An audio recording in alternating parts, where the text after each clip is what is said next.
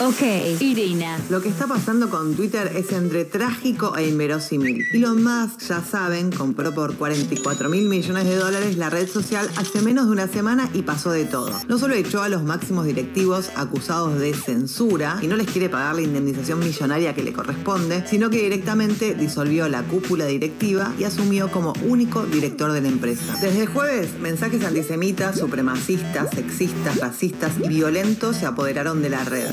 Eso, sino que el mismísimo Elon Musk se encargó de tuitear una noticia de un sitio llamado Santa Mónica Observer, un portal que se dedica a publicar conspiraciones, como por ejemplo que Hillary Clinton está muerta y es reemplazada por una doble desde 2016. La fake news que compartió el dueño de Twitter justamente es una difamación a Paul Pelosi para chicanear a Hillary Clinton. Luego de unas horas borró la noticia falsa, pero no dijo ni mu. Lo que sí dijo es que quiere cobrar 20 dólares por mes para las cuentas verificadas y si no pagás te sacan el tilde azul. Si bien no se sabe aún cómo y cuándo se implementará y si lo hará, el mismísimo Elon Musk le contestó nada más y nada menos que Stephen King que se quejó de esa medida y le dijo, es la única manera de acabar con las cuentas bots y trolls. ¿8 dólares te va? Algo así como, si no te gusta mi red social, armate otra. Bueno, eso acaba de hacer Jack Dorsey, el fundador de Twitter. Presentó una nueva red social llamada Blue Sky Social que ya tiene 30.000 voluntarios para usar su modo beta. La diferencia con Twitter es que está basada en blockchain y que usa un nuevo protocolo llamado AT, donde los usuarios podrán tener el control de los algoritmos. La diferencia con Twitter es que no pertenece al hombre más rico del planeta, que sigue moviendo el avispero con sus tweets irónicos, desinformación, mensajes encriptados y todo va rumbo a que choque la cabecita.